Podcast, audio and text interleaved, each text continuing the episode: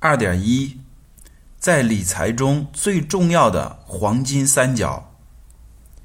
有人做过统计，那些从中产阶级变成贫困阶层的人，往往不是因为正常的消费，如吃一顿大餐、买一个包，而让财务发生了大的变化。这些人主要犯的错是盲目投资，在缺少理财知识的情况下，受到他人的蛊惑，买各种高收益的产品。最后暴雷，这些人辛辛苦苦的财富变成了过眼云烟。在开始理财前，你需要构建一张知识地图。你只有掌握了知识地图，走进理财的森林中，才不会迷路，才有可能到达财务自由的终点。这张知识地图并不复杂，一共有三个关键点。